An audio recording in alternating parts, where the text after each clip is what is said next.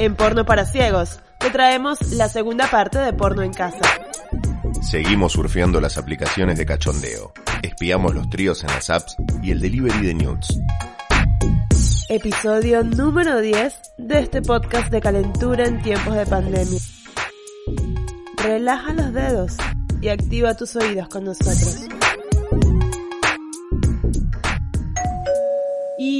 En cuarentena siguen obviamente repuntando las aplicaciones para conocer gente, para tener sexting nuevos o para hablar con alguien porque estás completamente solo pasando la cuarentena. Y hay un par que nosotros no hemos, no hemos tenido perfiles, ¿no? Eh, nosotros aquí hemos hablado de Tinder y de Happen, pero nunca hablamos de OkCupid.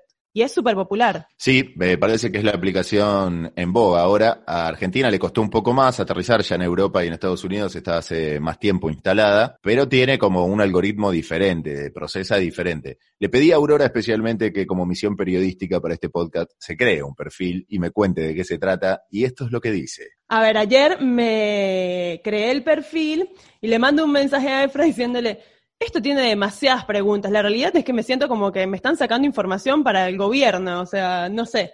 Pero supuestamente, según lo que, lo que dice la gente de OkCupid, es que tienen el mejor algoritmo, ¿no? Que te hacen tantas preguntas para que realmente puedas hacer match con alguien que puedas tener onda futuro. Te preguntan, por ejemplo, ¿dirías te amo a través de una cámara? ¿Dirías? No, no. ¿Cómo que no? No, estás con tu novio, eh, están con tu novio separada, te dice te amo y ¿qué te queda? Seria, mirándolo como diciendo, sí, hoy voy a comer papa frita. No, pero en el contexto, te tienes que poner en el contexto de la aplicación. Es obvio que es para, por si conoces a alguien ahí. No solo eso, te preguntan. No, no, no, no dice, dirías te amo con alguien que conociste acá. Dice, dirías te amo a través de una cámara. Porque vos recién llegás a la aplicación, no, no, no dijiste te amo a través de una cámara por OkCupid, si es que lo dijiste alguna vez. Vos tuviste un novio que vivía lejos, seguramente alguna vez le dijiste te amo por una cámara. Sí, pero yo lo estoy pensando en que me dicen eso para ver si, para buscarme a alguien romántico, qué sé yo, no entiendo. No estás siendo sincera con la aplicación, entonces. Así no va a funcionar nuestra aplicación. Porque además, no solo eso, te repreguntan y te dicen, ¿te gustaría hacer match con alguien que le diga te amo a la cámara? ¿Y qué tan importante es esta respuesta para ti? Claro, porque el concepto de Cupid es que este algoritmo que te va preguntando te forma dos números. Un número es el match, o sea, las coincidencias que puedes tener con un grupo de personas, y el otro número es el enemy, o sea, las diferencias que tenés con esa persona. Y te tira para cada persona qué porcentaje de match tenés y qué porcentaje de enemy tenés. Obviamente, son más compatibles cuanto más match tengas con cada persona. Aparte siento que lo adaptan a la cuarentena, porque me preguntaron, ¿te gusta el sexo virtual? ¿Y qué tan importante es que la persona que haga match contigo tenga ese mismo gusto. Te preguntan si tuviste COVID. y bueno, sí, está bien. Muchos lugares ya tuvieron un montón. Te pregunta, por ejemplo, si te interesa que la gente se cuide del COVID y te pone varias opciones, como si quieres que sea paranoico o eres paranoica, eh, que alguien que se cuide normal o alguien que le chupe un huevo. Te pregunta todo eso. Y ahí está contextualizado, ¿no? A los tiempos que estamos viviendo. Sí, también por lo que tengo entendido, yo no me hice nunca todavía usuario en OkCupid, pero te pregunta cosas de posiciones políticas, filosóficas, religiosas astrológica, un perfil donde tenés que estar mínimo una hora respondiendo preguntas. Sí, por eso me fastidia un poco. También porque no sé si querían que la aplicación tuviera esa información. Por ejemplo, me preguntaron si estaba a favor o en contra del aborto, si fumaba y si era para mí importante que la otra persona fume o no. me preguntan algo que es como, ¿te gusta tomar? Sí, mucho, poco, más o menos. Es importante que la otra persona tome mucho alcohol. A ver la opción de más abajo de todo. ¿Cuál es la más abajo de todo? No tomo agua, esta.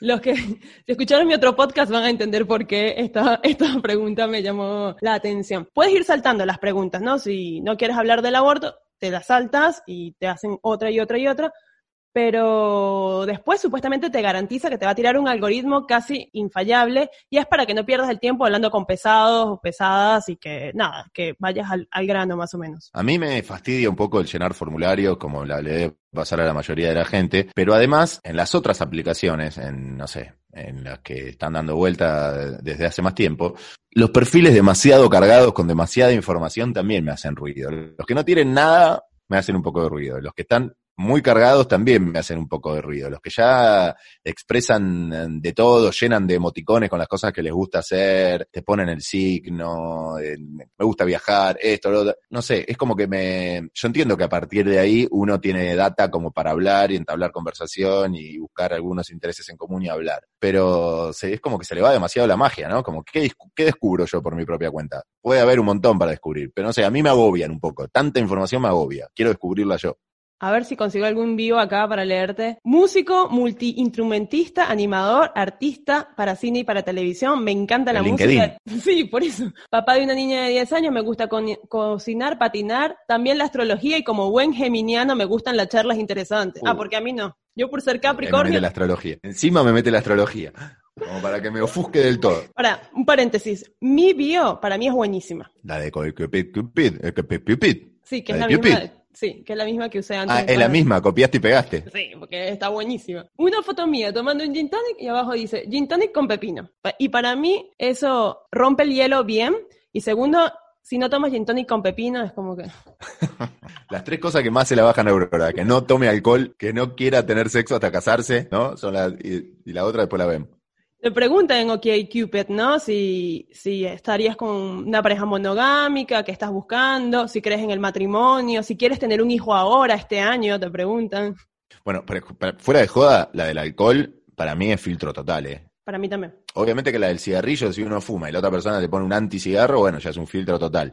Pero la de no tomo alcohol, tomo juguito y yo ya me bajé. ¿eh? No, no, está todo bien, puede ser una persona divina, pero no, no va a ser conmigo. Para, los para los que nos escuchan en otros países y tal vez no nos conocen tanto, bueno, Efra y yo em, estamos familiarizados con los dragos, con las salidas, estamos como abiertos en eso y la realidad es que es más difícil conocer gente que no se sume a eso, porque es otro ritmo de vida. ¿Lo hiciste alguna vez? ¿Tuviste una...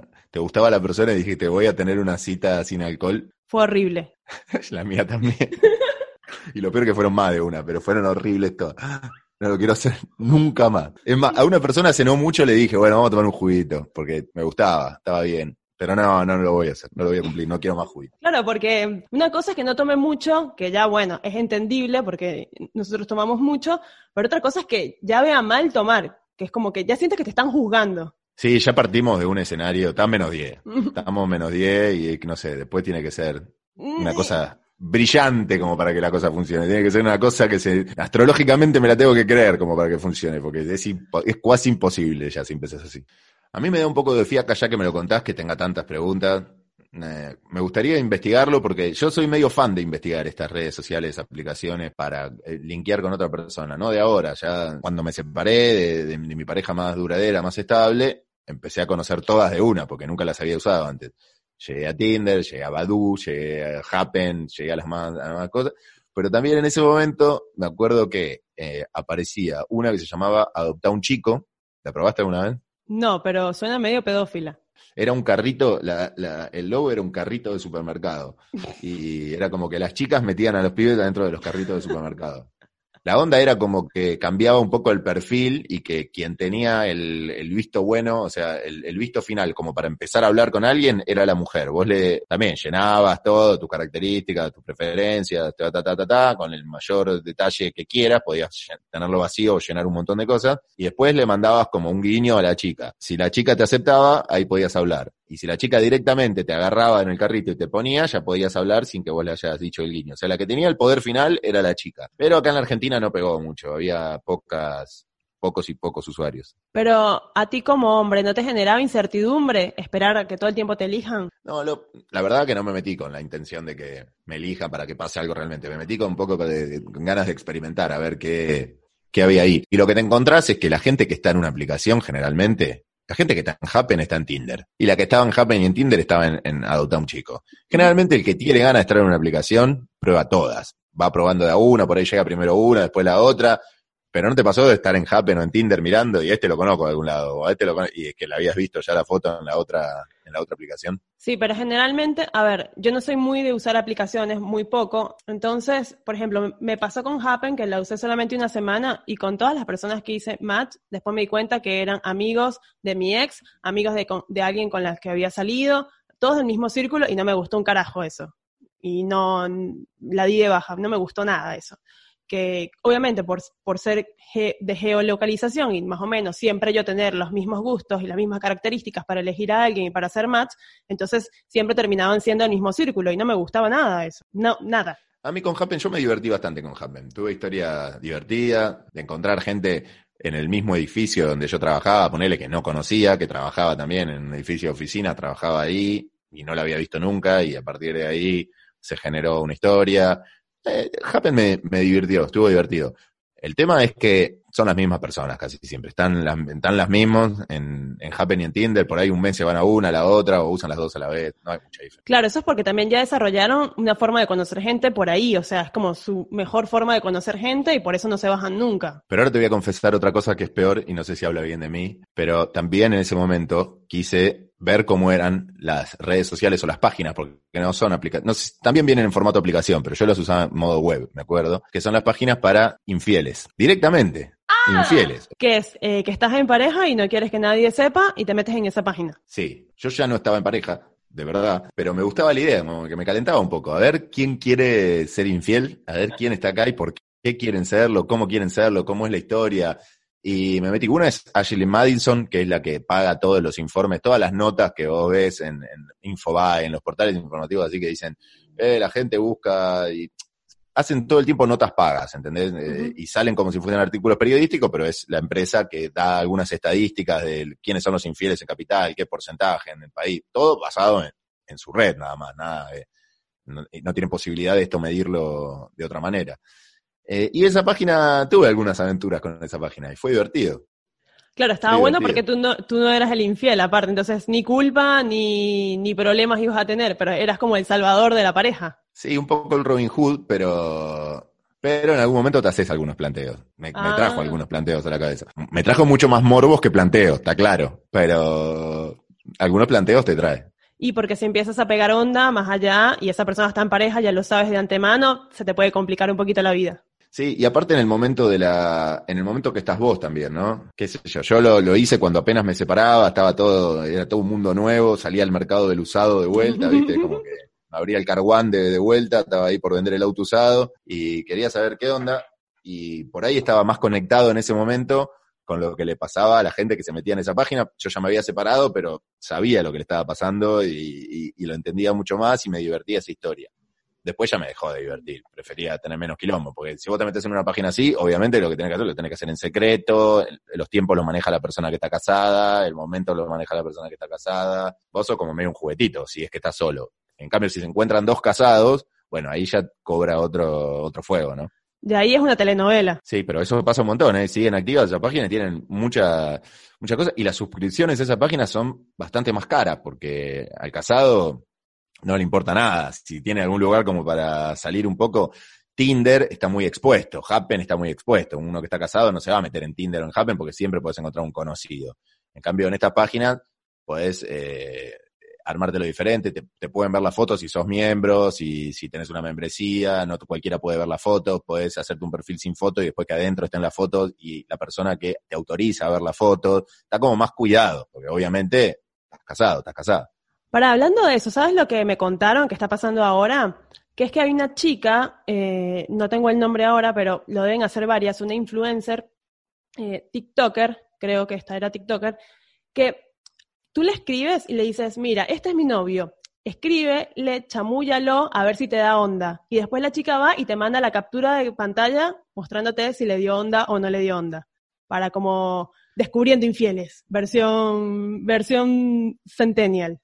Sí, jodido, ¿no? Es como un palito que- demasiado fácil que le pones al pibe también. Es una cosa que el pibe te puede resistir, pero le habla a una TikToker que está buenísima de su edad, que te es una bomba y ah, que es como el, los videitos eso que está la mujer con el tipo y, al- y hay una mina con un culo hermoso al lado y que el tipo está mirando para abajo y la mina vigilándolo. Es medio eso, es inevitable si te habla alguien que algo le conteste. Pero aparte, qué ganas, primero la chica, qué ganas de estar descubriendo eh, parejas infieles o provocando ese, ese problema y la persona que se presta para eso, la pareja de querer descubrir, hoy es demasiado engorroso, me parece. Sí, ella gana seguidores, lo hace por tener contenido, básicamente. El problema no es de ella. El tema es medio toxicón, ¿no? El, Sí, muy. eh, ir a hablarle para ver qué, qué contesta. Bueno, lo del buscar el infiel también, no medio, es toxicón de- del todo.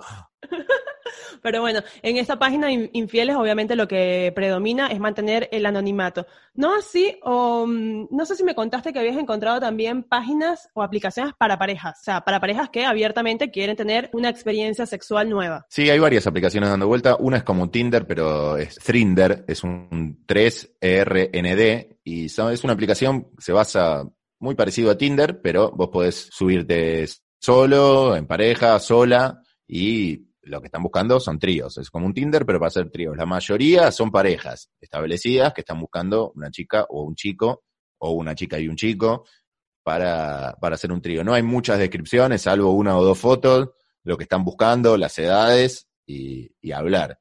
La bajé para ver cómo era, no la probé, nunca tuve match todavía. Eh, ¿Tenés esa fantasía de, bueno, voy a ser la tercera en una pareja ya consolidada? Me parece más divertido, sí, me parece divertido. No sé si tengo la fantasía, pero me parece copado. Es un mood de un mood de trío que está bueno. Una pareja que ya está, no tienen mambo entre ellos, está todo bien, vos llegás de visitante, hola chicos, ¿qué hay para tomar? ¿Eh? Me vamos a mirar esto.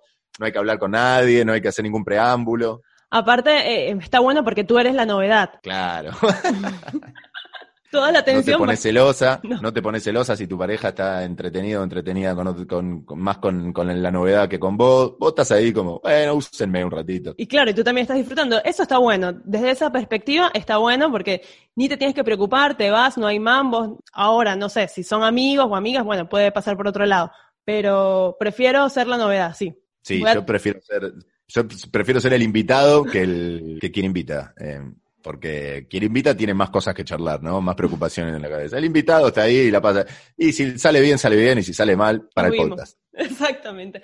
Nos pueden contar en arroba PPC Podcast eh, si han tenido interacción a través de estas aplicaciones, si les ha ido bien, cuál es la bio que creen que tienen que poner, ¿no? Aquí estamos, nosotros somos así, hablamos desde nuestro punto. ¿Sabes que te conté que tenía Tinder abierto eh, y me llegaron un par de, de match en Tinder de gente de afuera? No puedo sostener la charla más de la primera. De hola, ¿cómo estás? Sí, la cuarentena, sí, eh, acá estoy. Eh. se muere ahí. ¿Y sabes lo que hago? Lo estoy utilizando para algo. Escucha el podcast que tengo en Spotify. Se llama Porno para Ciegos. es mi manera de promocionar el podcast ahora. Las charlas son una cagada, ¿no? no, no voy a tener una conexión con nadie en el puto mundo cuando termine esto. Ningún lugar para visitar, ninguna casa donde quedarme, nadie para recibir acá.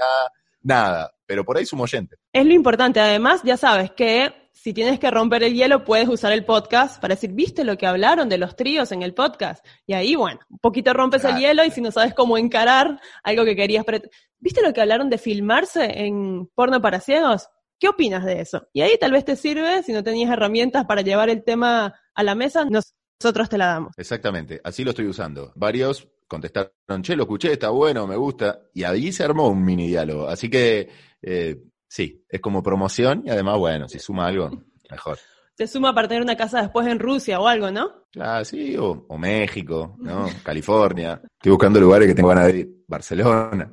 Bueno, Aurora, me parece que con esto estamos para este capítulo. Nos vamos a reencontrar pronto en el capítulo número 11. Ya hicimos 10 capítulos, Aurora. Pensábamos hacer una primera temporada de la cuarentena, pero la cuarentena no se acaba más, así que aquí nos tienen. Nos van a seguir teniendo para acompañarlos. Sí, dijimos vamos a hacer 6 capítulos, que con eso nos sobra para cuarentena. Vamos 10 y esto se sigue extendiendo. Así que será hasta el próximo Porno para Ciegos. Acá, arroba Efra Ross arroba Aurorita Luna y recuerden que estamos haciendo vivos en Instagram, así que también pueden seguirnos en arroba PPC Podcast porque vamos a, a tirar unos vivos por allí alguna noche para acompañarte en cuarentena. Chau, chau.